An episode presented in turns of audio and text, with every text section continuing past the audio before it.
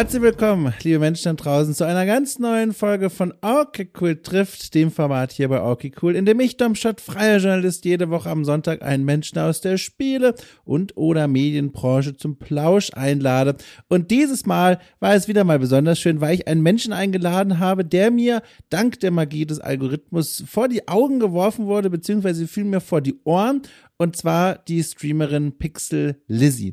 Sie macht nämlich neben ihren äh, Streaming-Aktivitäten auf Twitch und Co. vor allem eines, was mich äh, besonders reizt, weil es sehr ungewöhnlich ist, zumindest in meiner Medienkonsumwelt, und zwar ein Projekt, das sich dreht um Bücher aus dem Spiel Skyrim, die sie dann als gute Nachtgeschichten vorliest.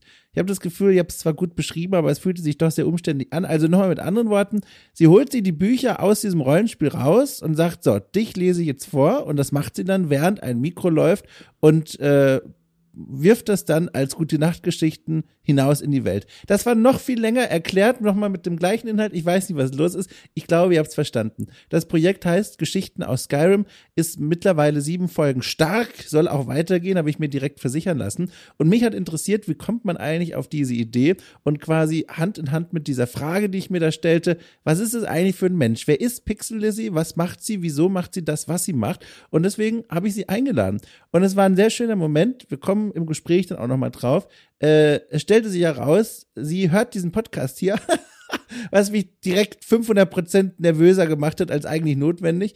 Und äh, da haben wir uns dann ganz schön in der Mitte getroffen. Sie war aus anderen Gründen nervös und ich aus wiederum anderen Gründen. Und das Ergebnis hat sich dann aber irgendwie aufgelöst. Ich glaube, wir haben das ganz gut gemacht. Äh, es war sehr schön, mit ihr zu sprechen über ihr Projekt, über ihre Arbeit und äh, mal jemanden kennenzulernen, der tatsächlich mir direkt in meiner Anfragenachricht geschrieben hat, ja, den Podcast kenne ich und höre ich sogar. Es war sehr aufregend. Äh, bringt mich übrigens auf den Gedanken, äh, diese Idee äh, fliegt ja schon länger in diesem Kosmos äh, namens äh, Arbeitszimmer hier herum. Und zwar, mein Gott, so eine Quatschformulierung. Und zwar die Idee, mal einen Okay Cool trifft in der Community-Edition zu machen. Äh, ich bin da sehr versucht, das mal technisch umzusetzen. Momentan aber, ich habe so viel auf dem Zettel, was ich hier demnächst mal machen will. Also nicht nur die einzelnen Folgen, die jede Woche erscheinen. Neben Okay Cool trifft erscheinen ja Dienstag und Freitag noch für alle Steady-Unterstützerinnen und Unterstützer äh, noch extra Folgen. Ich habe außerdem, die, diese Katze ist ja jetzt mittlerweile auch aus dem Sack seit zwei zwei Tagen. Äh, ich arbeite außerdem seit Monaten an einem Printheft für Okay Cool äh, namens Okay Cool auf die Hand. Äh, das erscheint auch in ein bis zwei Monaten dann ähm, da war eine Menge zu tun und ist eine Menge zu tun. Und deswegen habe ich erstmal die Idee eines Okay Cool Trifts Community Edition äh, ausgelagert auf ein Steady Ziel. Und zwar habe ich da einfach mal eine, einen Zahlenwert vorgegeben und gesagt, wenn wir den erreichen, dann kann ich mir so viel Zeit freischaufeln und Kapazitäten, um mich um die Einrichtung, Organisation und Durchführung und Aufnahme und all dem von einem Community Okay Cool Trift gerne auch regelmäßig ähm, äh, durchzusetzen, Quatsch, durchzusetzen, umzusetzen. Und äh, dieses Ziel ist jetzt aktuell äh, dank der bereits 672 Mitglieder auf Steady zu 83 Prozent erreicht. Das heißt, falls ihr schon immer mit der Idee geliebäugelt habt, okay cool zu unterstützen, das wäre ein weiterer Grund, das jetzt zu tun. Für knapp fünf Euro seid ihr dabei. So, das nur so Gedanken am Rande. Ich würde sagen, wir gehen rein in diese Folge, in dieses Gespräch zwischen äh, Pixel, Lizzie und mir.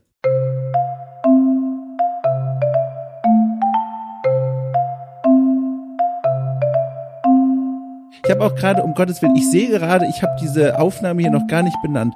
Ich mache das mal on the record quasi und hoffe, mein Gott, das ist heute aber auch unprofessionell. Es tut mir ganz doll leid. Alles es gut. Ist so ein, es ist so ein gefühlter Freitag heute bei mir. Ist es denn eigentlich seltsam? Ich habe häufiger das Feedback bekommen von, von Gästen, die das nicht gewohnt sind, dass es seltsam ist, so ein Gespräch zu führen, ohne sich sehen zu können. Wie fühlt sich denn das für dich jetzt gerade an? Es ist schon was Besonderes. Also ich weiß noch nicht, wie ich mich fühle dabei. ähm, aber ähm, ich bin auf jeden Fall sehr ähm, freudig aufgeregt. Ähm, ja. Aber äh, ich, ich glaube, ich gewöhne mich dran. Also dadurch, dass ich halt eh privat auch gerne irgendwie in irgendwelchen kleinen äh, Gesprächen sitze und so über den Tag, ähm, Ja. ist das eigentlich trotzdem recht entspannt, glaube ich. Hast du was, wenn du, wenn du an deinem Monitor quasi vorbeischaust, woran du deinen Blick festhalten kannst? Also, wie sieht's denn da gerade so aus, wohin du da schaust? Ich habe mir ja Streams von dir angesehen, aber da sieht man ja nicht das, was hinter dem Monitor quasi ist. Worauf guckst denn du da gerade so? Ja, witzigerweise ähm, bin ich aktuell gar nicht zu Hause. Nee. Und ähm, nee, zurzeit bin ich bei meinem äh, äh Freund zu Besuch und ähm, so. Deswegen ist der Schreibtisch da ein bisschen anders als bei mir. Oh. Ähm, bei mir zu Hause würde ich auf einen riesigen Haufen LED-Schläuche gucken. ähm, aber hier liegt ein äh, unter anderem eine sehr kleine, sehr, sehr kleine Quietscheente. Eine, ich traue mich gar nicht zu fragen, aber hat das einen Grund?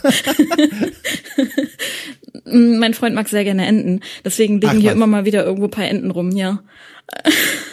das ist jetzt für mich die, die, die ersehnte Möglichkeit, über mal wieder über eine meiner Lieblingsserien, vielleicht sogar die Lieblingsserie zu sprechen, und zwar The Office. Äh, ist die euch beiden bekannt? Habt ihr die gesehen? Ich muss zugeben, ich kenne die Memes, aber ich habe die Serie noch nie gesehen. Ah, das ist aber, das ist, die Tür ist quasi offen, ihr müsst nur noch durchtreten. Okay. Ich sag's dir direkt. Das ist eine große Empfehlung von mir, die US-Version von The Office. Und warum sage ich das? In diesen, ich glaube, neun Staffeln gibt's eine Folge, in der eine Ente eine zentrale Rolle spielt. Ich sage nicht wo inmitten dieser Staffeln und Folgen, aber das ist vielleicht jetzt dieser Anreiz, um ihn und dich und euch in diese Serie reinzudrücken. Das nur so am Rande. Ja, das klingt gut. Ich, äh, ich ähm, werde mir das merken. Niemals. Ich sag's dir, in zwei Stunden ist das vergessen. Von wegen. Ist egal. Ich komme damit klar. So, aber genau, zurück dazu. Ich, ich hab's tatsächlich, ich hab's auch noch in bester Erinnerung, als ich äh, noch ganz frisch war in diesem Gesprächsbusiness, ähm, wusste ich auch nie, woran ich meinen Blick festhalten soll, weil die Menschen, mit denen ich da gepodcast habe, auch nie ihr Bild gezeigt haben. Und dann habe ich angefangen, mir so Renaissance-Bilder bei Google einfach rauszusuchen. Und warum Renaissance? Weil in diesen Gemälden gibt's immer eine Menge zu entdecken. Und das habe ich für mich herausgefunden, ne? äh, dass das mir immer sehr geholfen hat. Aber ich hätte mir tatsächlich gar nicht vorgestellt, dass das für dich so ungewohnt ist, weil du bist ja super aktiv als Streamerin, unter anderem. Zu dem ganzen anderen kommen wir noch. Und dann habe ich mir gedacht, sie ist es doch bestimmt gewohnt, quasi, ich sag mal, ins Nichts hinaus zu sprechen. Jetzt nicht im Sinne von, da ist niemand, sondern du guckst ja da auch niemanden direkt an, sondern kommentierst ja eigentlich nur laut, was gerade so passiert, aber blickst auch niemanden an. Aber es scheint jetzt doch nochmal was anderes für dich zu sein. Ja, absolut. Also ähm, zu Hause ist es so, dass ich mich dann, ähm, also ich habe ja arbeite ja mit drei Monitoren und auf einem davon läuft dann auch der Chat durch, auf dem anderen läuft das Spiel in der Regel und ähm, dann in dieser Konstellation rechts daneben ist dann eben meistens OBS. Und ähm, ja, im Grunde kann ich mich eigentlich immer so auf die Schrift fixieren. Ne, wenn es jetzt um das Gucken geht oder ich äh, mhm. schaue auch manchmal in die Kamera, das mache ich auch hin und wieder. Ähm, aber ansonsten starre ich dann irgendwie auf irgendeinen der Bildschirme und versuche halt so meine Gedanken so ein bisschen kreisen zu lassen. Ähm, aber ja, es ist schon, es ist schon was anderes, vor einem Haufen von Leuten im echten Leben zu stehen, als äh, jetzt im Stream. Und es ist immer ganz witzig, weil die meisten Leute äh, glauben mir das dann immer nicht so richtig, wenn ich sage, ja, ich bin eigentlich recht introvertiert und eher zurückhaltend und gerade wenn man mich mal sieht oder so im Real Life, dann bin mhm. ich eigentlich halt schon ein bisschen, ich bin schon ich irgendwo in den Streams, aber trotzdem ein bisschen anders im Real Life, ähm, weil man einfach so ein bisschen, ja, also ich, ich halte mich da eher zurück, äh, ähm, mhm. weil ich mhm. stehe ja nicht im Mittelpunkt in dem Moment. Ich muss da jetzt mhm. ja keine Show machen in der Realität und deswegen ist es schon noch was anderes als wenn man jetzt wirklich vor einem echten Haufen Leute, Leute steht und ja, äh, im Stream ist es halt echt nochmal eine ganz andere Geschichte. Da ähm, stelle ich mir die Leute jetzt auch nicht haptisch vor, sondern mhm. ich blubber einfach drauf los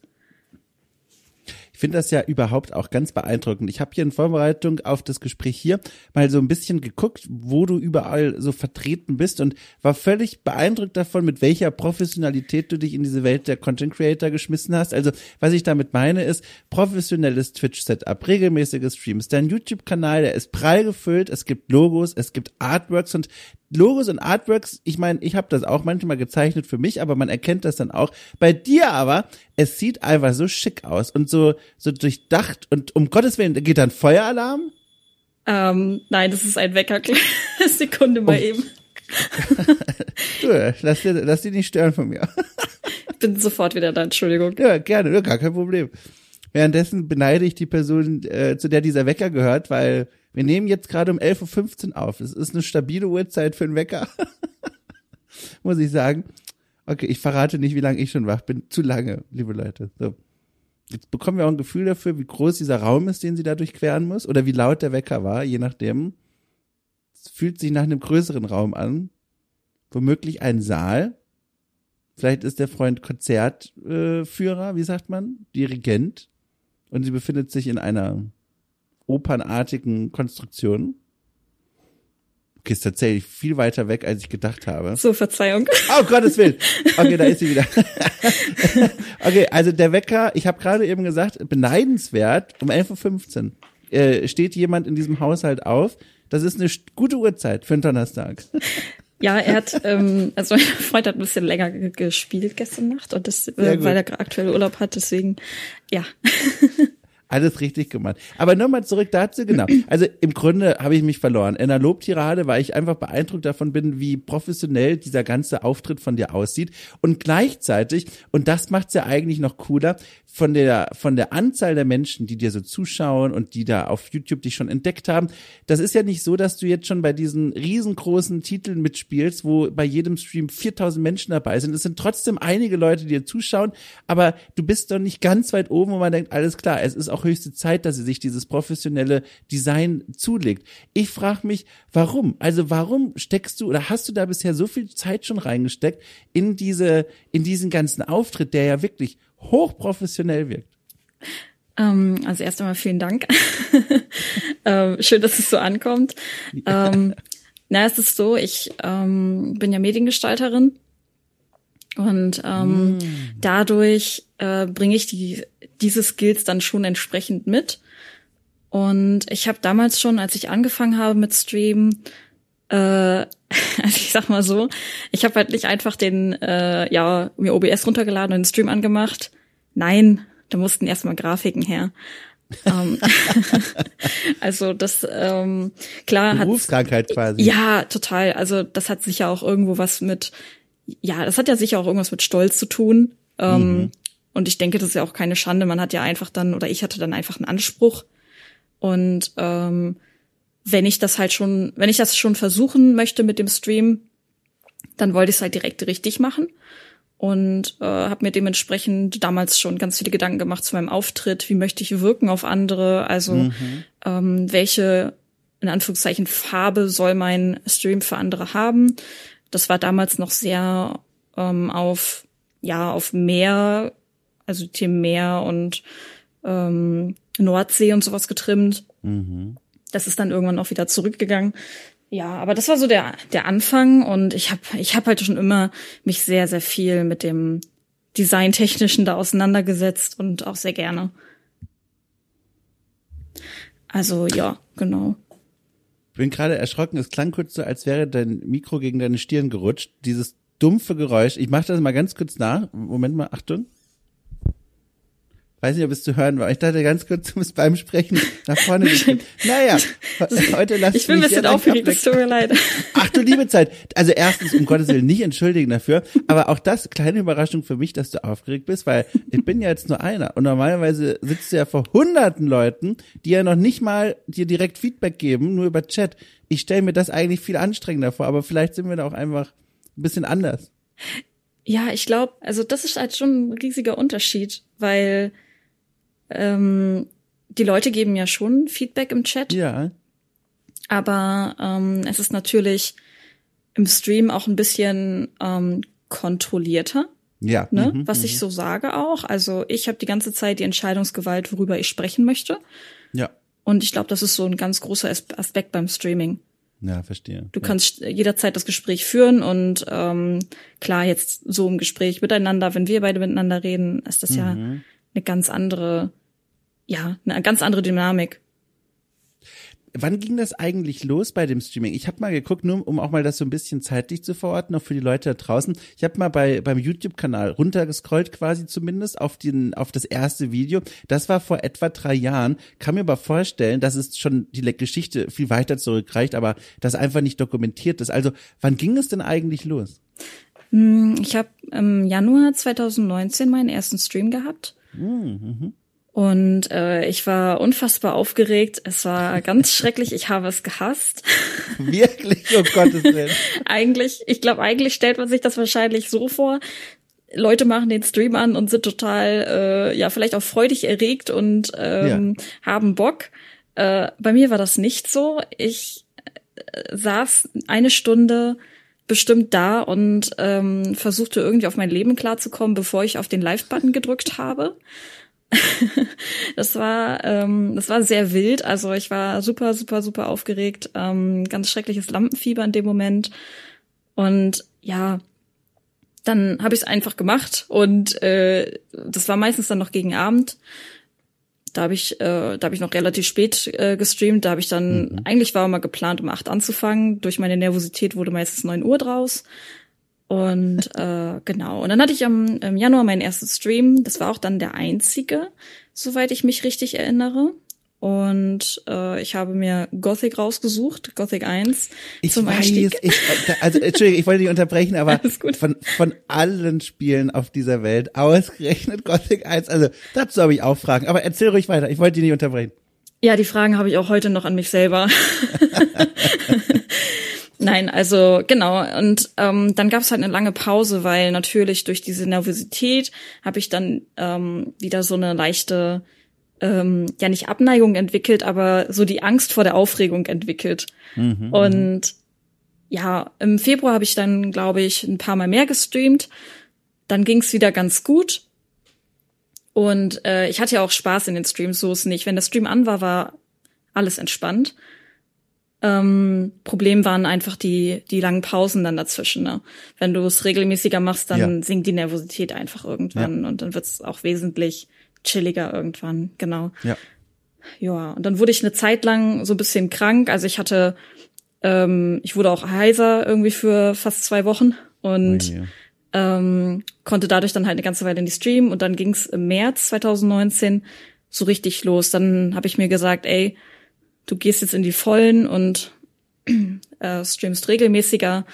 Und das hat dann ganz gut funktioniert und fiel so die Nervosität auch langsam ab und ich war dann irgendwann drin. Also wenn ich dir so zuhöre, ich frage mich tatsächlich vor allem, warum überhaupt dann diesen Schritt wagen und etwas machen, bei dem du ja beschrieben hast, ist etwas erstmal ist, was dich äh, nicht gut fühlen lässt, weil das ja ein großer Schritt ist und dich sehr aufregend gemacht hat, äh, aufregend gemacht hat, aufgeregt hat fühlen lassen. Ich fühlte mich tatsächlich auch bei der Beschreibung erinnert an, an meine, an meine ersten Auftritte als Ministrant mit 13 Jahren oder so. Und da war ich genauso drauf wie du vor dem ersten Stream. Die Gefühlswellen, die habe ich da auch erkannt. Und es war sogar für mich äh, so intensiv, weil ich musste da, also kurz Kontext, ich musste in Süddeutschland ministrieren, äh, sozialer Druck quasi aus familiärer Richtung und ähm, habe mich dann da hingestellt und meine erste Aufgabe war es, die Lesung zu lesen. Das heißt, du musst dann da an einem Sonntag um 9.30 Uhr an so einen Stein rantreten mit Mikrofon und dann hier irgendwie vier Seiten vorlesen, während die versammelte Gemeinde da andächtig lauscht, inklusive äh, Elternteile. Und dann auch noch, als 13-Jähriger hat man ja auch noch so ein bisschen das Gefühl, naja, vielleicht gibt's ja Gott wirklich du, du spürst ihn schon da oben sitzen mit seinem Blitz in der Hand und wenn du dich einmal verliest bei irgendeinem wichtigen Namen, dann schmettert er dich von der Erde. Und das hat für eine Aufregung bei mir gesorgt. Es war höchst unangenehm, aber im Gegensatz zu dir, ich musste, also ich, ich es gab keine Alternative in diesem Moment. Ich, ich musste das durchziehen. Aber du hattest ja die Wahl und ich frage mich, was war eigentlich für dich die treibende Feder, die dich zu dieser Situation überhaupt geführt hat? Also warum überhaupt mit Streaming anfangen? Ähm, mein damaliger Freund hat äh, schon gestreamt mhm. und äh, auch schon einige Jahre und ich habe das dann immer so ein bisschen beobachtet, ganz vorsichtig. Äh, hatte da selber jetzt aber nie wirklich jetzt den krassen Anreiz bekommen, damit direkt selber anzufangen. Das hat dann so ein bisschen gedauert. Und irgendwann, da ich irgendwie jemand bin, die sich auch immer wieder neue, ja, immer mal wieder neue Tätigkeiten sucht, mhm, ähm, mhm die äh, ich ausprobieren kann. Ich weiß nicht, das war wie so ein Schalter, der sich einfach umlegt und gesagt hat, ach, ich probiere das jetzt auch mal aus. Und mhm. genau, dann habe ich einfach mir so ein bisschen, ähm, mir so ein paar Teile zusammengesammelt, die man dafür braucht und einfach, ja, einfach angefangen, in Anführungszeichen.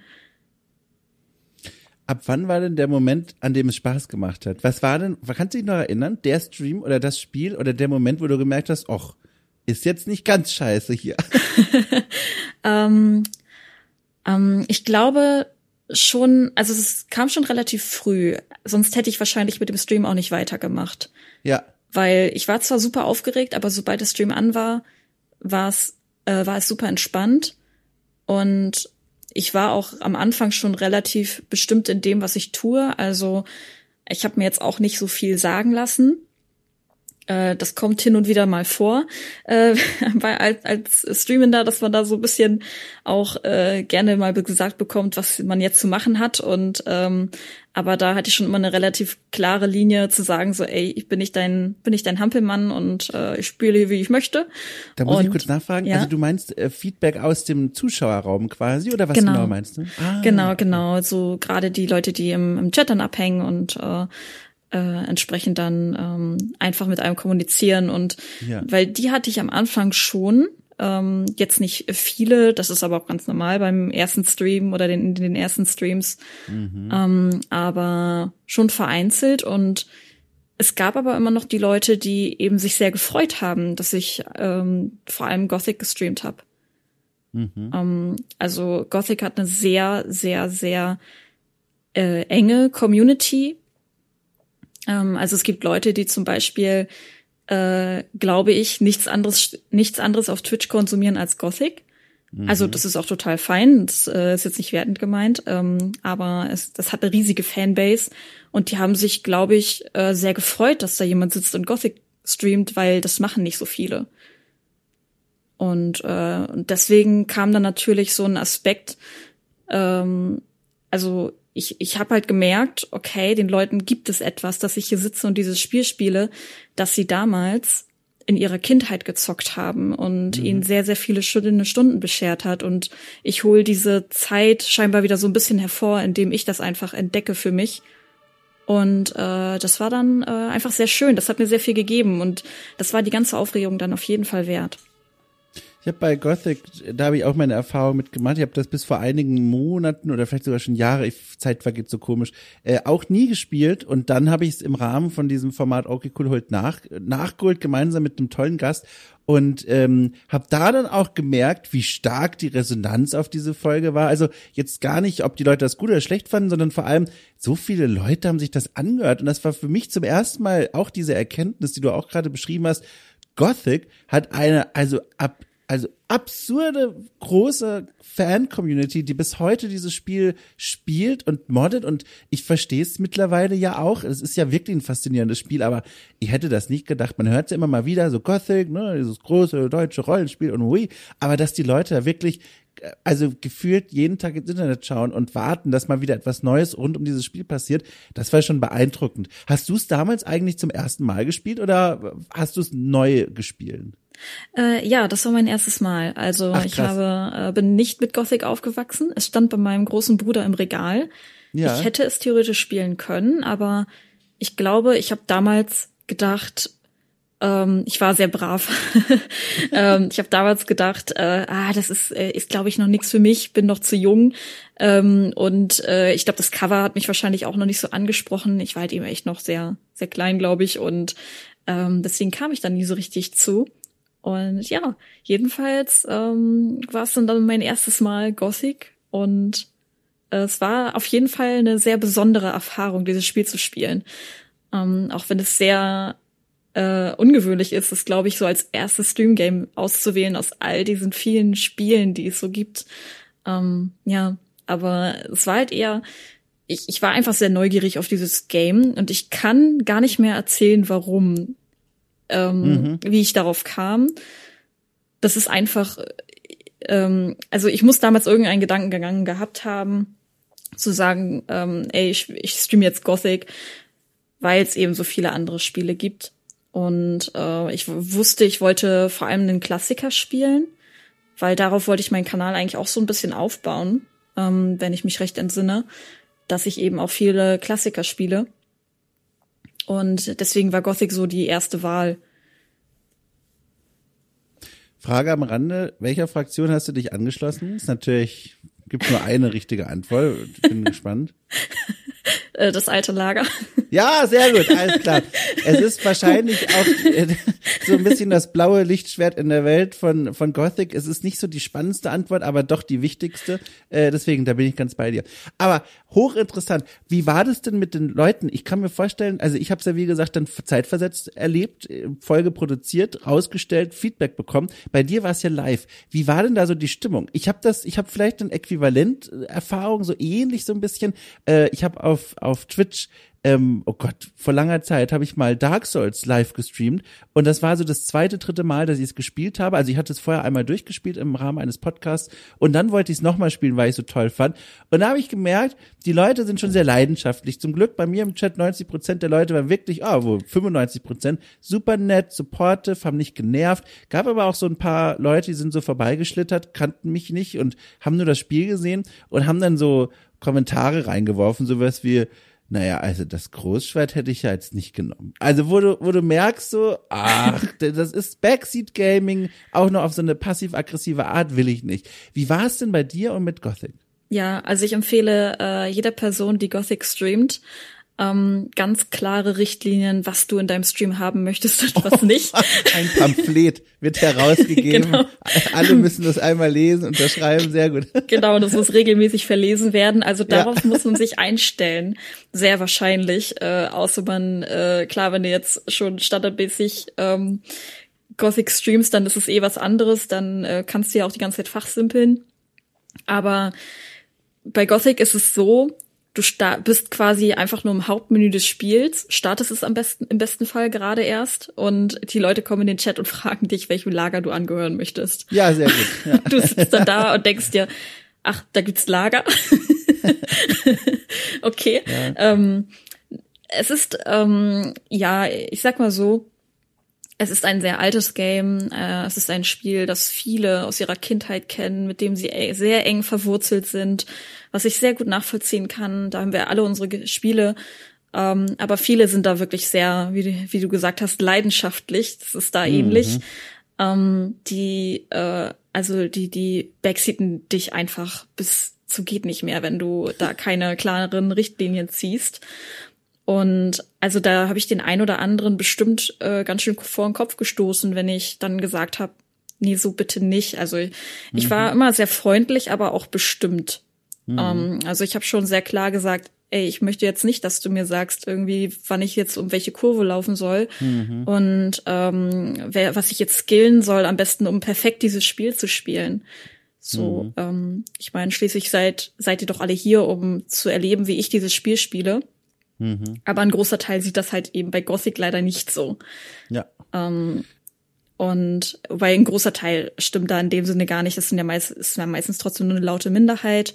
Mhm. Aber da gibt's schon sehr harte Gatekeeper, muss man sagen. Das kann man echt nicht beschönigen.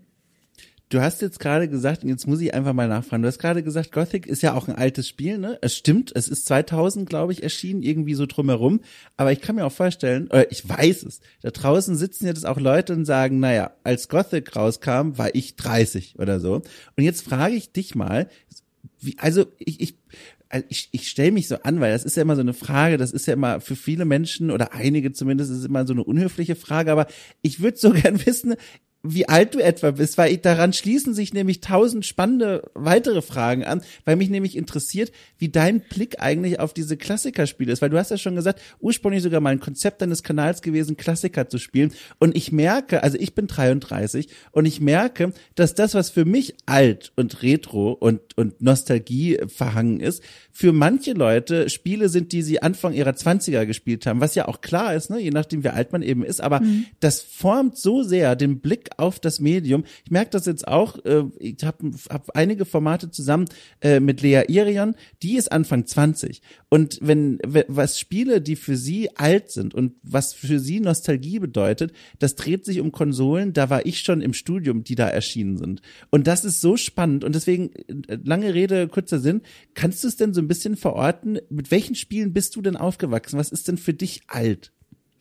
Um, ähm, also ich bin ja 31 äh, ja. quasi gerade geworden im, äh, im Februar und oh, Glückwunsch ähm, nachträglich. Also ja, da ging es ja darum zu sagen, so ey, äh, ich bin quasi frisch 31, ähm, damit man es so ein bisschen besser nachvollziehen kann vielleicht. Ähm, Genau, ich bin vor allem so mit äh, Spielen wie, also ich bin sehr stark mit dem äh, Super Nintendo aufgewachsen. Ach ja. Mhm. Ähm, das war auch so ähm, neben dem Game Boy die einzige Konsole, die wir da hatten. Ähm, später gab's dann auch noch den N64. Aber ansonsten war es überwiegend der Super Nintendo und gespielt, äh, also ich, ich liebte äh, Harvest Moon. Mhm. Um, das war so mein, mein Go-To-Game, äh, das ich immer wieder auspacken konnte. Äh, ich habe mit meinem Bruder gemeinsam auch äh, sehr viel Zelda gespielt. Ähm, oder auch ganz, ganz besondere Liebling von mir, Secret of Mana. Ähm, mhm. Oder eben diese ganze ja, Terranigma und Secret of Evermore, all diese klassischen ähm, Action-RPGs, die es damals so für den Nintendo gab, die, die habe ich echt geliebt. Und äh, ja, damit bin ich so aufgewachsen. Ich habe kein einziges von den genannten gespielt. Ohne Witz. Ich, ich gebe es zu. Ich habe auch gerade, was Nintendo angeht, eine großen, einen großen blinden Fleck. Auch zum Beispiel Zelda. Äh, es gibt ein Zelda-Spiel, das ich gespielt habe, ist quasi aber auch das Beste, das jemals erschienen ist, nämlich Ocarina of Time auf dem N64. Ähm, ohne Speicherpack. Also das sind meine einzigen, also ich bin da super blind. Und aber auch gleichzeitig äh, finde ich es spannend, weil wir fast gleich alt sind und quasi dann mit sehr ähnlichen Spielen in, zumindest in Reichweite aufgewachsen sind. Wie guckst du denn dann auf die Spiele, die vor den vor 1990 quasi erschienen sind? Ich frage nämlich, weil ich beschäftige mich momentan oder habe mich jetzt auch zuletzt noch mit, mit dieser Zeit nochmal beschäftigt. Ich habe äh, The Bard's Tale zum ersten Mal gespielt, so ein Dungeon Crawler Oper aus dem Jahr 1985 und das war schon arg krude. Also nicht nur grafisch natürlich, aber auch so spielmechanisch hat man gemerkt, man ist so ein bisschen in der Ursuppe unterwegs, wo noch nicht so richtig viel vorgegeben und vorgeschrieben und Best Practice war, ist ja auch klar. Und das ist so für mich immer so eine Wundertüte dieses Jahrzehnt, also so Spiele der 80er. Wie, wie guckst du denn auf diese Zeit? Ist das eine Zeit, in die du dich schon mal vorgewagt hast oder hast du da irgendwelche Gedanken zu? Ähm, also selber gespielt habe ich da, glaube ich, bewusst sehr wenig oder bis gar nichts, vermute ich ja. mal. Ähm, weil das sind für mich auch sehr fremde Gewässer dann. Also das sind so Sachen, die, die ich dann auch meistens eher aus irgendwelchen Retrospektiven dann mal mitbekommen habe oder mhm. wenn ähm, irgendwie die dann doch mal ganz seltenerweise mal irgendwie gestreamt werden. Aber ansonsten habe ich da jetzt auch nicht so die äh, Gelegenheit gehabt, da mal Hand anzulegen an so richtig für uns richtig alte Schinken. Ähm, ich war mir nicht sicher. Du hast, es klang kurz so, als käme dann noch ein Nachsatz, aber da habe ich mich vertan. Nee, aber äh, ich finde es sehr spannend. Ist es denn was, was du geplant hast? Also ist das eine Zeit für dich, die du auch mal im Rahmen eines Streams oder so erkunden wollen würdest? Oder hast du eher das Gefühl, naja, jetzt kommen wir langsam in Gefilde, das ist auch für die Leute draußen nicht mehr interessant zum Zuschauen? Mm, ja, ich habe immer sehr, sehr genau überlegt, irgendwie in welche Richtung möchte ich irgendwann mit ähm, mit meinem Content gehen. Ja. Und äh, da ich ja bereits erwähnt hatte, ich wollte am Anfangs irgendwie mich sehr auf so Klassiker auch mitunter spezialisieren, also nicht nur, aber eben vor allem Klassiker. Das war eben auch vor allem der Not geschuldet, dass ich keinen guten Rechner hatte zum Stream. Mhm, und ähm, deswegen habe ich mich eher an ältere Sachen gewagt und äh, äh, beziehungsweise hatte ich eigentlich vor. Mhm. Tatsächlich hatte ich immer sehr viel Unglück, wenn es darum ging, die Spiele zum Laufen zu bekommen. Ja. Also gerade äh, Gothic ist äh, bedarf sehr viel Vorbereitung, wenn man um das streamen Gottes möchte. Willen, ja. Ja. Ähm, du musst dir äh, ganz viele ähm, Patches irgendwie runterladen, damit das Spiel überhaupt erstmal vernünftig läuft auf einem modernen Rechner und dann musst du hoffen, dass es dein OBS nachher nicht zum Absturz bringt, aus welchen Gründen auch immer.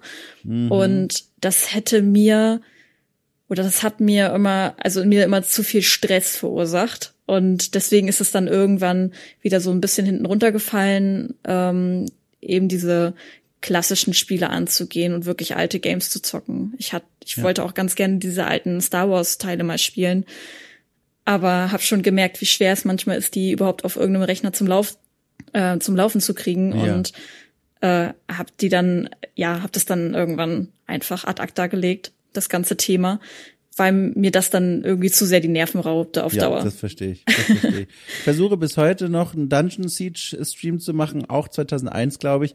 Äh, aber das Spiel funktioniert einfach nicht mit OBS. Ich krieg's einfach nicht hin. Im Internet gibt's auch quasi keine Hilfe, weil niemand das machen will, außer ich. Wenn da jemand äh, Tipps für mich hat, sehr gerne. Aber nochmal kurz zu diesem Streaming ganz grundsätzlich. Das ist eine Frage, die ist mir vorhin schon gekommen, aber jetzt stelle ich sie auch endlich mal. Warum überhaupt damit anfangen? Du hast zwar schon so ein bisschen gesagt, wie du dazu gekommen bist, weil du ne, über die Schulter deines damaligen Freundes geblickt hast und damit so ein bisschen vertraut wurdest, aber was war denn das Ziel? Also ich meine, von deiner Beschreibung her, wie schwierig für dich der erste Schritt war, klingt das jetzt nicht wie nach dem lang ersehnten Ventil, auf das du immer gewartet hast, sondern auch erstmal nach Überwindung. Also warum hast du es eigentlich gemacht? War das, oder ich weiß es nicht, ich hab, also ich frage dich, warum?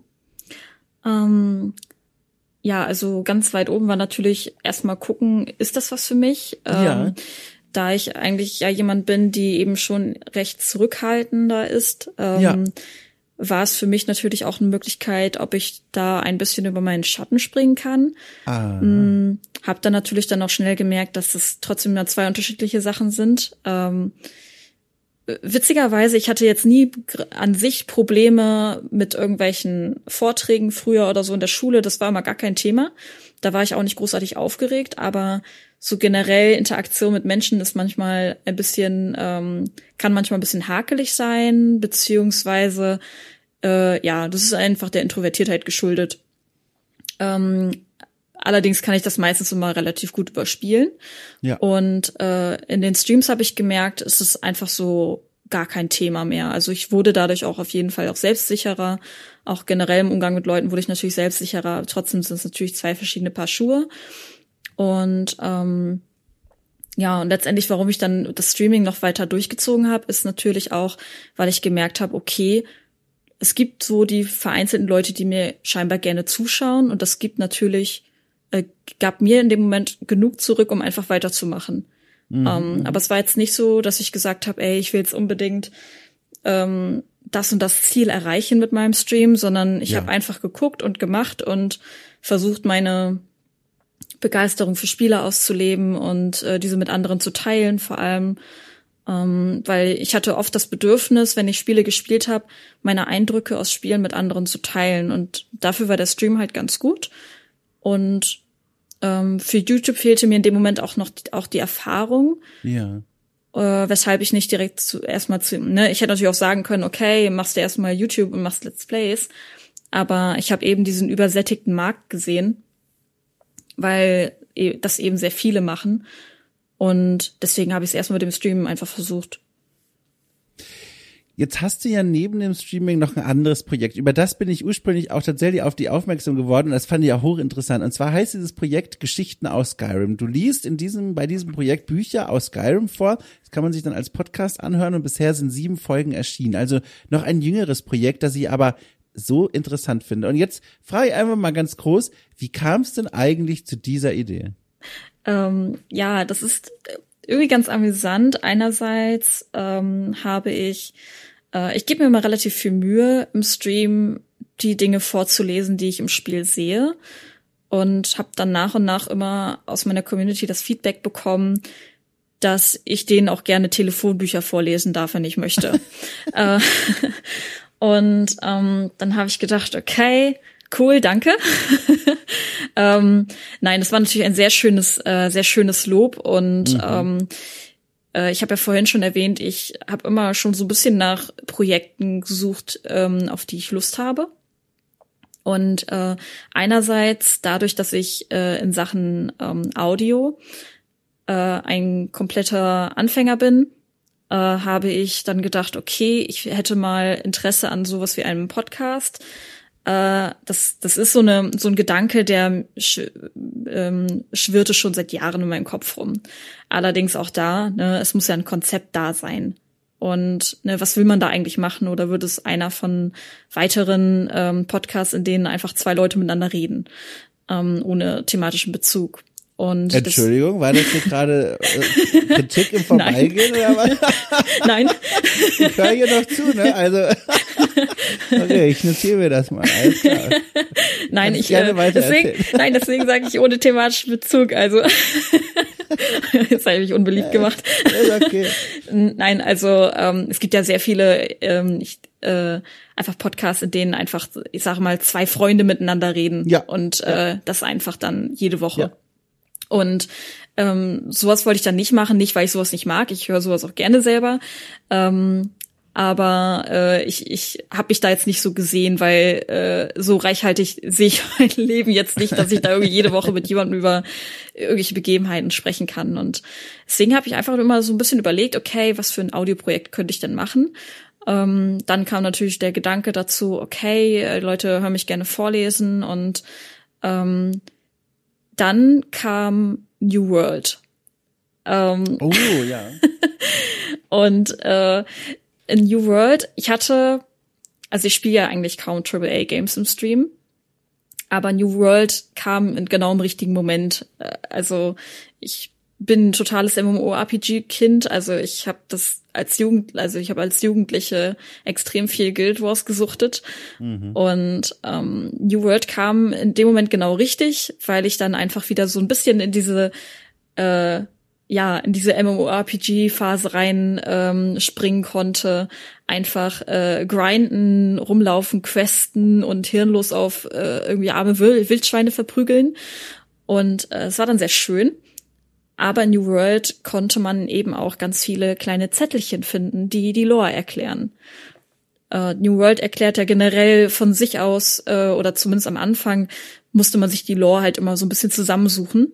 Mhm. Und das kann man auch jetzt zum Teil noch machen. Es wird einem nur ein bisschen mehr erzählt. Und ähm, ich fand es immer ganz schön, die Zettelchen zu, legen, äh, zu lesen. Das Problem allerdings dabei war, dass die die Zettelchen leider so platzieren an Stellen, wo du Quests machen kannst. Ähm, das heißt, während du gerade da stehst und in Ruhe diesen Zettel lesen möchtest, kommt einfach irgendein äh, Gegner auf dich zu von hinten und äh, möchte dir einen ordentlichen Nackenschlag verpassen. ähm, das ist dann natürlich ein bisschen hinderlich und dann liest sich natürlich kein Mensch diese Zettel durch, was ich sehr schade fand, weil ich fand die Geschichte stellenweise echt interessant. Und ähm, dann fiel mir halt immer so ein bisschen ein, also das, das waren einfach so Gedankengänge, die ich dann in den Streams hatte. Eigentlich voll schade.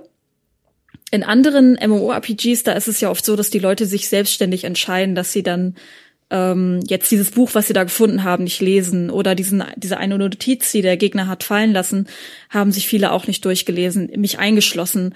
Mhm. Ähm, ich habe mir auch viele vieles an Lore, die irgendein ähm, MMO geboten hat, oft auch nicht durchgelesen. Und mittlerweile finde ich das schade. Mittlerweile liebe ich es, solche Sachen zu lesen und so ein bisschen ähm, mehr von der Welt kennenzulernen. Bei Witcher 3 habe ich auch liebend gerne jede Banditennotiz gelesen. Mhm. Und ja, und dann fiel mir irgendwann ein, Moment, Skyrim. da hast du auch sämtliche Bücher. Ähm, also vereinzelte habe ich gelesen, aber die meisten Bücher habe ich eigentlich immer ignoriert, die da rumlagen und habe sie einfach aufgehoben und hier gib mir plus ein Schloss knacken und dann kann ich es wieder weglegen. Ähm, das war dann mhm. immer so die Art und Weise, wie ich damit umgegangen bin und im Nachhinein finde ich das sehr schade. Allerdings bin ich nicht die Einzige und das weiß ich. Und ja, dann kam irgendwie eins zum anderen und ich habe gedacht, ey komm, ich fange jetzt einfach an, da irgendwie so ein Leseprojekt draus zu machen und äh, ganz unverbildlich mal gucken, wie es ankommt. Äh, einfach die sämtliche Bücher, im besten Fall, das sind ja irgendwie über 300 äh, Bücher, die da existieren, die von insgesamt auch nur acht AutorInnen, ich glaube, es waren sogar Autor Autoren, äh, geschrieben wurden, was schon eine krasse Leistung ist, ne, mit acht Leuten da irgendwie so viel Lore zu schreiben mhm. für ein Spiel. Ähm, und ich wollte es irgendwie einerseits so ein bisschen würdigen. Andererseits fand ich teilweise einige Geschichten, ich habe ja vorher erstmal geguckt, ob die Geschichten überhaupt was hergeben, äh, ob die interessant sind. Und ich habe gemerkt, da sind einfach so teilweise sehr witzige Sachen bei, sehr spannende Geschichten, auch teilweise äh, ganze Buchreihen, die man ja verfolgen kann und über das Spiel verteilt finden kann.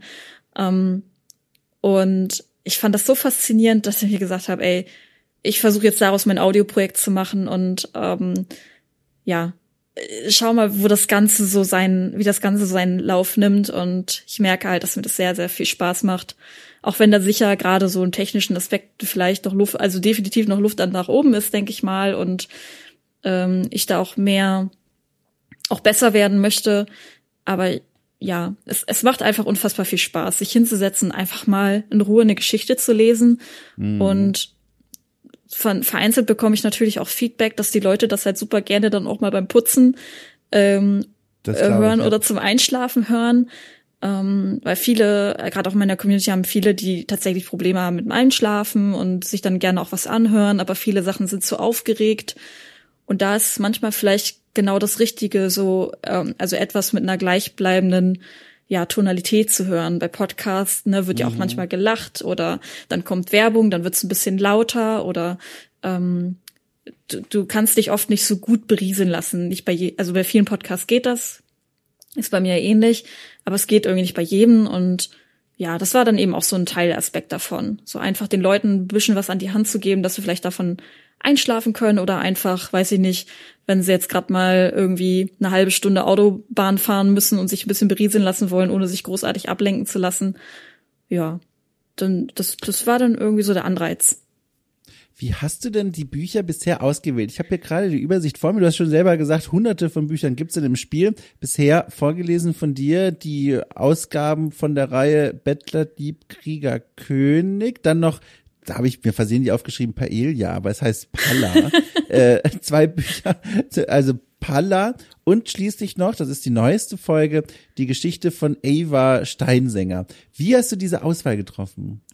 Ähm, witzigerweise gibt es einen sehr, sehr guten ähm, äh, Videobeitrag von, ähm, der von seitens PC Gamer veröffentlicht wurde vor einiger Zeit. Und weil ich habe ja so ein bisschen recherchiert, natürlich, ob es schon ähnliche Projekte gibt. Äh, dieses Projekt gibt es nämlich auch schon im äh, englischsprachigen Raum. Deswegen mhm. habe ich da im deutschsprachigen Raum halt eben eine Lücke gesehen. Ähm, und äh, dadurch bin ich aber auch auf diesen Beitrag von PC Gamer gestoßen. Ich weiß, mir fällt nur leider gerade der Name von dem äh, Redakteur nicht ein, der dieses Video produziert hat, ähm, beziehungsweise der in diesem Video auch zu sehen ist. Ähm, ich, ich kann dir das auch gerne mal äh, zuschicken später. Ähm, und äh, der hat eine komplette also eine komplette Abhandlung, eine Videoabhandlung darüber gemacht, welche Bücher er selber persönlich als besonders ähm, beachtenswert empfindet und welche eher nicht und hat die alle nach unterschiedlichen Bereichen eingeordnet. Also ob das jetzt Zauberbücher sind, ob das Geschichte ist, ob das äh, wirklich ähm, die die äh, Einfleischung oder dieses also wirklich die die die die Lore, also die ähm, wichtige Lore ist, äh, mhm. ähm, die sich ganz um, um Skyrim spinnt. Ähm, und der hat das alles extrem eingeordnet und das hat mir sehr geholfen bei der Recherche.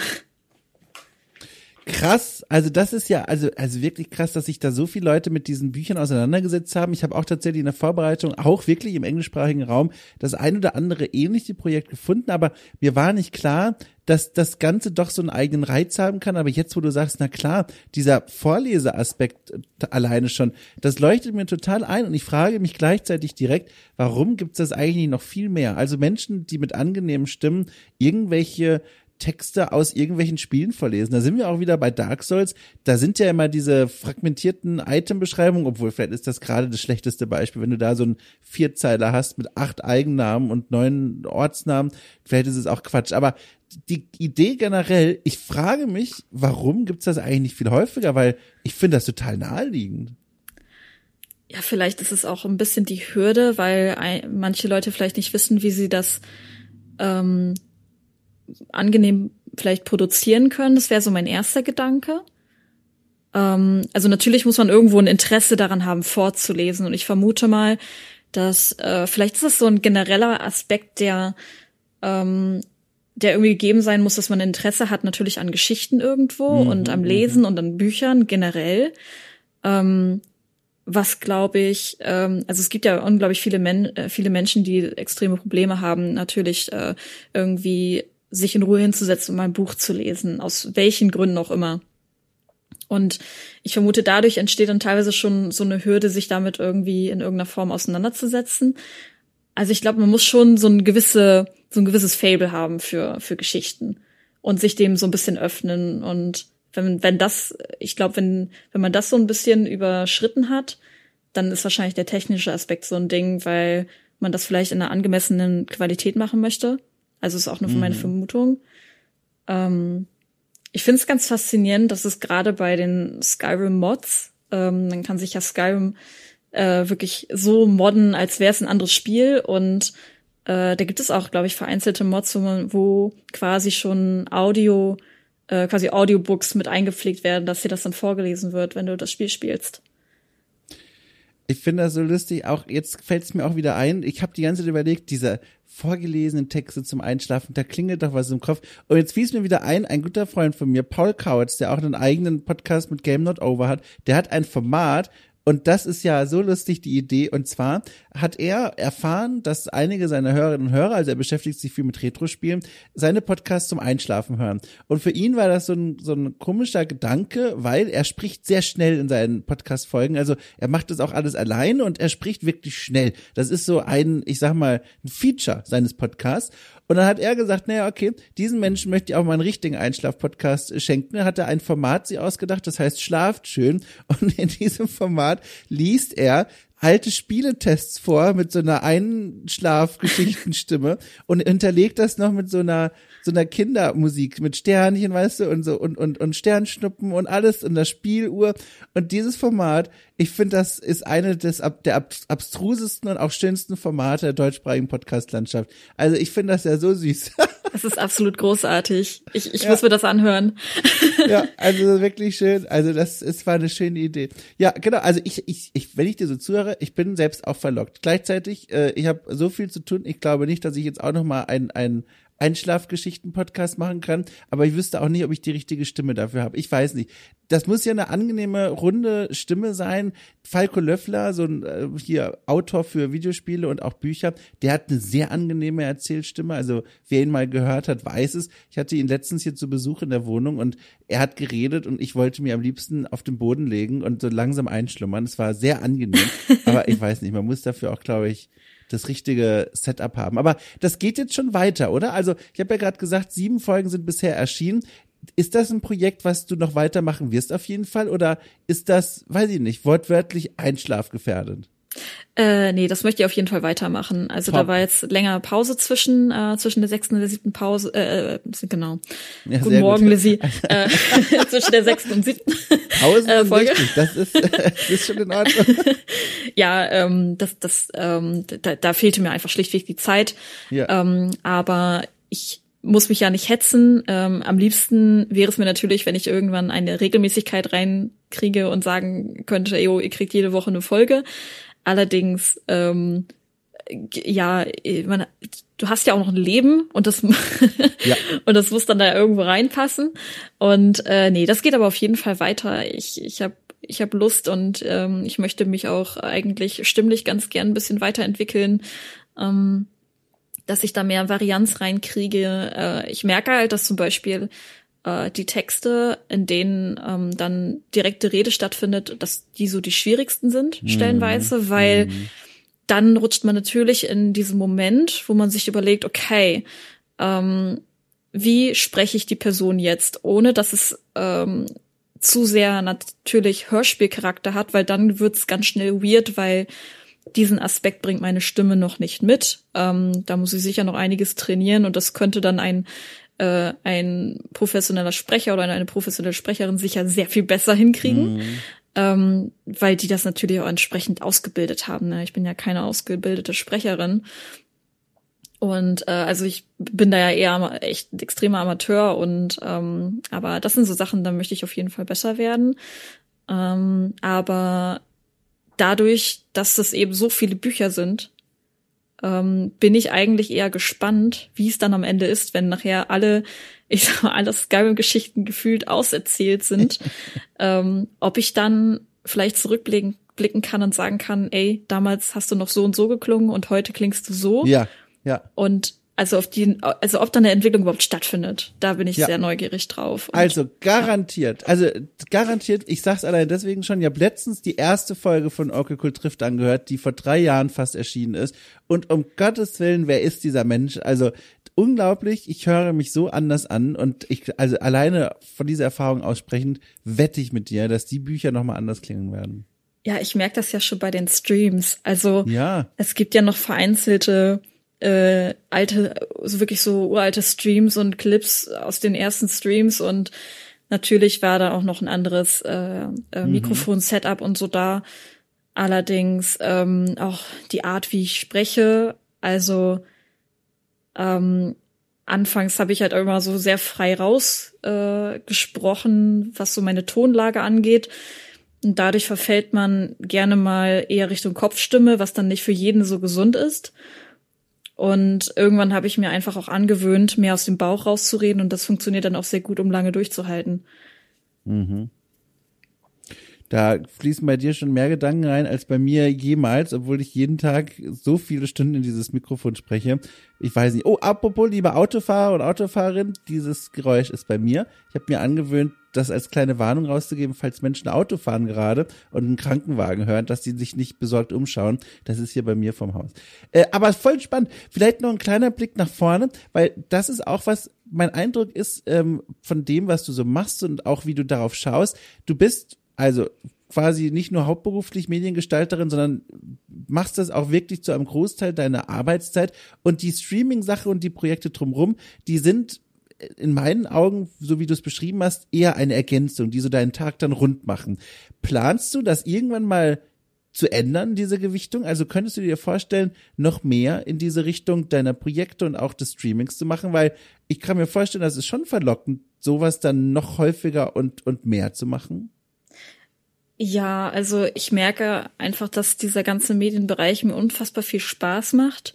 Ja. Ähm, das Einzige, was mir noch zwischendurch so ein bisschen fehlt, ist eben das Redaktionelle, weil ich schon auch so einen Hang habe zum Schreiben. Mhm. Und äh, das hat in den letzten Jahren dadurch einfach sehr gelitten. Und das möchte ich in Zukunft wieder ein bisschen mehr machen und äh, da halt vor allem auch einigermaßen besser drin werden. Ähm, aber ansonsten, ich glaube, Medienproduktion ist halt schon echt, echt so ein Ding bei mir. Also am liebsten möchte ich natürlich irgendwas in der Richtung dann auch ähm, ja. äh, irgendwie von mir aus auch als Brotjob machen. Äh, allerdings äh, gar nicht unbedingt, äh, also ich habe gar nicht unbedingt zum Ziel, ähm, jetzt hauptberuflich Twitch-Streamerin zu sein. Mhm, mh. Weil das ist erstens sehr, sehr, sehr schwer ähm, und kann ich auch nicht empfehlen, sich das so als Ziel mhm. zu setzen, weil ich glaube, ab dem Punkt, wo man sich das als Ziel setzt, ähm, ist man nachher eben auch sehr von dieser einen Plattform auch stark abhängig. Mhm. Und letztendlich muss man als Twitch-Streamerin sowieso schauen, dass man viele Plattformen bespielt. Das heißt, du bist sowieso darauf angewiesen, irgendwie in jedem äh, Gewässer zu fischen, ähm, sozusagen. Und ähm, also es ist jetzt nicht mein Ziel, jetzt hauptberuflich Twitch-Streamerin zu sein, aber ja, am liebsten irgendwie kreativ arbeiten und ähm, all diese Medienkenntnisse, die ich jetzt erlange, ja. ähm, auch weiterhin ausführen und vielleicht dann irgendwann noch damit ähm, irgendwie hauptberuflich zu verdienen, wäre schon definitiv sehr schön, ja. Ja. Ich, hab, ich erinnere mich auch an hier Gespräche, die ja auch mal zu Gast waren mit, äh, mit Gnu oder auch mit Shoyoka, die beide, glaube ich, sogar gesagt haben, ähm, hauptberuflich Streaming raten sie von ab. Also ja. alleine auch schon wegen der Perspektive, da erstmal hinzukommen, ist, glaube ich, heute unfassbar schwer.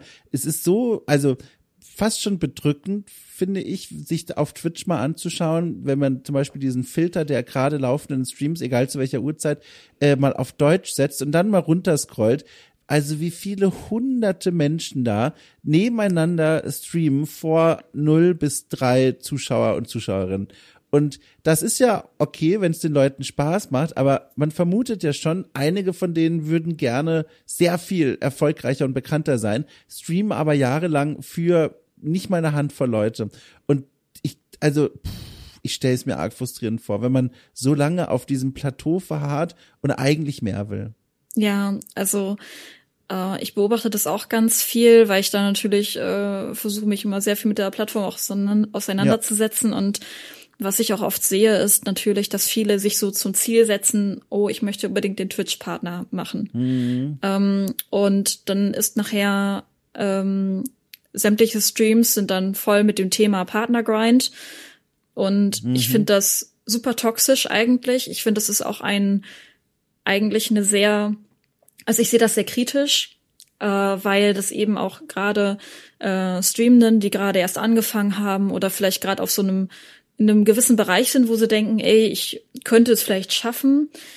Ähm, es gibt denen so ein bisschen vor, hier, wenn du richtig reingrindest, dann schaffst du es auch. Manche schaffen es durch den Grind dann eben auch. Also Grind im Sinne von, dass sie zum Beispiel sämtliche, ähm, das ist so eine Technik, die ich eben schon beobachtet habe, ähm, die StreamerInnen, die äh, bedienen quasi nur noch die Felder in ihrem Stream, die wirklich gut ankommen. Mhm. Also zum mhm. Beispiel, ähm, keine Ahnung, kann ja sein, dass jemand sich sehr auf Elden Ring spezialisiert hat aber auch eigentlich ganz gerne mal zwischendurch irgendwie auch noch mal irgendeinen Shooter spielt und merkt aber, Elden Ring kommt aber viel besser an als dieser Shooter. Also spiele ich lieber jetzt einfach durchgehend mhm. Elden Ring und ähm, macht da ganz viel, äh, ganz macht da ganz viele Challenges und ähm, im schlimmsten Fall brennst du an diesem Punkt irgendwann so ein bisschen aus. Und aber manche machen eben auf diesem Weg eben ihren Partner-Grind und äh, ich finde das aber sehr, sehr gefährlich, weil du in dem Moment ja irgendwie nicht mehr das tust, was du liebst. Ähm, das ist natürlich ein bisschen der Plattform geschuldet, eben weil alles so übersättigt ist. Die äh, Leute grinden einfach so hart in einen bestimmten Bereich rein, um dann einfach nur diesen blöden Partnerhaken zu kriegen, ähm, der einem eben so ein paar Benefits natürlich bringt. Aber zu welchem Preis, ne? Du, mhm. klar, am Ende kannst du dann deinen Content so weitermachen wie vorher, vor dem Grind. Aber ja, ich, ich, ich finde es sehr, ich sehe, beobachte das immer sehr vorsichtig und sehr kritisch. Ähm, das sehen vielleicht auch an, andere ganz anders als ich. Das ist auch okay. Äh, aber das ist so eine Entwicklung, die mir da halt nicht entgeht. Und ich, ich weiß nicht, ob das immer so einen guten Blick auf so eine Plattform und auf so eine, ähm, auf so Berufsweg äh, ähm, frei, äh, frei, freilegt, ähm, wenn du halt eben so viel dafür tun musst und monatelang dann nur irgendwie dann das eine Game suchten musst, damit, äh, damit du nachher einen lila Haken vor deinem Namen hast. Ja, ich finde es auch vor dem Hintergrund interessant, wie die Plattform selbst äh, diese Incentives, diese An Anreize schafft, damit Leute immer weiter streamen und möglichst viel aktiv sind. Also dieses Dashboard, weiß nicht, wer sich das mal angeguckt hat, kann man sich ja einfach ansehen, wenn man sich da anmeldet. Ähm, das steckt ja auch voller Achievements. Ich habe letztens eine Mail bekommen und da ist offenbar jemand mir reingefolgt und hat irgendeine Zahl rund gemacht und dann hieß es da in dieser Mail, hey, du hast jetzt, ich weiß es nicht, 1000 400 Follower und wow, es fehlen nur noch 68 Prozent bis zum nächsten Meilenstein und dieser Meilenstein heißt Streamer 2 oder keine Ahnung. Lock dich doch mal wieder ein und sei aktiv. Und ich dachte mir, wow, also an mir geht's vorbei, aber da draußen sitzen, glaube ich, Menschen, die das bekommen und denken, okay, 68 Prozent, das ist zu schaffen, stecke ich noch ein bisschen Zeit rein. Aber für was? Für so ein Achievement und einen Schritt weiter auf dieser endlosen Leiter dann vielleicht doch mehr als fünf Zuschauerinnen und Zuschauer zu haben. Ja, es, es schaffen wirklich die allerwenigsten und man darf auch nicht vergessen, ähm, ähm, das kann ich, glaube ich, auch allen CreatorInnen, gerade auf Twitch mal gerne mitgeben, glaube ich, dass ähm, so schaut euch die Kanäle doch mal an, schaut mal in die Panels rein. Die Leute haben ja trotzdem teilweise sehr viele Werbepartner, mit denen sie arbeiten, die dann natürlich auch eine gewisse finanzielle Sicherheit reinspülen. Das heißt, du kannst nicht nur von Twitch leben, du musst am Ende sowieso ähm, dich mit Werbepartnern auseinandersetzen. Ähm, und dann hast du vielleicht nachher das Problem, dann springt mal ein Werbepartner ab und äh, oder die Zahlen bei Twitch sind dann nicht mehr so gut. Also es ist alles so so extrem wackelig, finde ich, dieses Konstrukt ähm, mhm. Twitch Vollzeit-Streaming mittlerweile. Das ist nicht mehr so, wie es, glaube ich, vor sechs, sieben Jahren noch war, wo da ähm, der Sprung, glaube ich, noch ein bisschen ähm, angenehmer war, weil der Markt vielleicht noch nicht so übersättigt war. Mhm, ja. Aber ich habe so den Eindruck, du scheinst das auf eine ganz gesunde Art zu machen. Das ist zumindest so meine Mini-Einschätzung von außen und das beruhigt mich. Und das finde ich gut. Und ich freue mich vor allem, dass Geschichten aus Skyrim äh, weitergeht, Fortsetzungen bekommt, bitte, jetzt wo ich es gerade frisch entdeckt habe, äh, nicht aufhören damit. Also, um Gottes Willen, hör jederzeit auf damit, wenn die danach ist, aber ich würde mich freuen, wenn nicht. Nein, da kommt auf jeden Fall mehr. Und ich freue mich schon drauf. Top. Du, ich habe mich ganz doll gefreut, dass du dir die Zeit genommen hast für mich und mit mir gesprochen hast über deine Arbeit, deine Streams und alles drumherum. Das war sehr schön. Und ich hoffe, die Aufregung war am Ende irgendwie aushaltbar oder hast du jetzt eine Stunde lang gekämpft mit ich, dir selbst? es ist aber ganz schlimm. Ich bin sehr gut darin, mich selber äh, immer zu, zu judgen ja. und ich habe äh, ich habe bei sowas immer große Angst, nachher richtig unsympathisch zu sein. Nein, nein, nein. Nein, ähm, nein also äh, es ging irgendwann. Also ich, ich glaube, Ich glaube, ich könnte locker noch länger mit dir reden, ähm, vom Gefühl her. Ich, es war ein super angenehmes Gespräch. Vielen Dank. Oh, ich freue mich, ich freue mich. Das freut mich wirklich sehr. Äh, ich fand es auch sehr schön und danke dir, wie gesagt, sehr für deine Zeit. Wünsche dir also unbedingt noch viel Erfolg. Ich habe jetzt den Blick auf deinen Projekten drauf, jetzt wo ich dich quasi entdeckt habe äh, und freue mich auf das, was da noch so kommt. Und ich wink dir zu. Ja, vielen Dank und ich freue mich auf weitere Okay Cool Folgen. um Gottes Willen. Ja, Dankeschön. Ich muss mich hier einmal als Hörerin offenbaren. Oh, das ist so, also jetzt, jetzt haben wir es ja als, als, okay, also ich bin tatsächlich, um dem noch einen Satz zu geben, ohnmächtig schreiend vom Stuhl gefallen, als du mir geschrieben hast auf meine Einladung hin, dass du den Podcast jüngst für dich entdeckt hast. Und dann dachte ich mir, um Gottes Willen, jetzt bin ich aufgeregt. Also, äh, also Dankeschön einfach nur. Äh, äh, danke fürs Hören. Ja, das war ja tatsächlich meine Reaktion, irgendwie, als ich deine Nachricht gesehen habe. Ich meine, ich bin dir irgendwie vor einer Weile gefolgt bei Twitter. Ja. Ähm, und ich hatte schon, Fun Fact, ich habe seit wahrscheinlich irgendwie seit über einem Jahr oder so schon deinen Podcast einfach in mein, so abonniert quasi. Oh, ähm, und aber kam aber nicht dazu reinzuhören. Und dann habe oh. ich, ich glaube, ähm, dann wurde mir irgendwann ein Twitter-Account vorgeschlagen, dann fiel mir ein, ach stimmt, ja, warte mal, da war ja was. mein Gott. Und dann, ähm, ja, äh, dann habe ich natürlich so ein paar Sachen gehört, bin dir da bei Twitter gefolgt und dann war ich natürlich mega irritiert, als dann irgendwann so eine Nachricht von dir eintrudelte. ich, ich stand dann einfach völlig völlig von allen guten Geistern verlassen, einfach in, in der Küche und lese diese Nachricht, denke mir einfach nur, okay, cool. Äh, und ich stand in der Küche und dachte mir, okay, cool, als du geschrieben hast, ja, ich bin Hörerin. sehr gut. Ja, das war aber sehr schön. Ich habe mich sehr gefreut.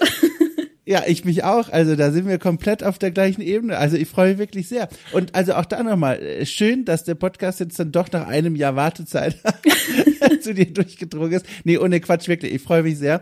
Und äh, jetzt haben wir uns beiden einfach jeweils ein gutes Gefühl gegeben. Das ist einfach schön. Ja, ist Toll. so fein. Ja, super. Du, also dann nochmal, ich winke dir zu und bis bald einfach, sage sag ich mal. Ich sage einfach mal, bis bald. Wer weiß, wann sich die Wege mal wieder kreuzen werden. Äh, ich bin bereit dafür. Ja, ich äh, sowieso. Das war mir wirklich ein, ein äh, riesiges Vergnügen. Vielen Schön, Dank. das freut mich. Gut, also bis bald, ne? Tschüssi.